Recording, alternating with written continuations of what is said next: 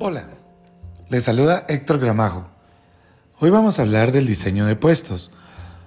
Para esto entendamos que el puesto es un conjunto de funciones con una posición definida dentro de la estructura organizacional, es decir, en el organigrama.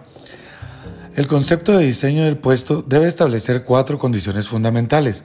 El conjunto de tareas u obligaciones que desempeña el ocupante, que es parte del contenido del puesto, la segunda es cómo efectuar ese conjunto de tareas, a través de qué métodos y procedimientos de trabajo. La tercera es a quién reporta el ocupante del puesto, es decir, quién es su jefe y a quién le debe reportar. Y por último, a quién supervisa o dirige el ocupante del puesto, que va a ser su relación con sus subordinados.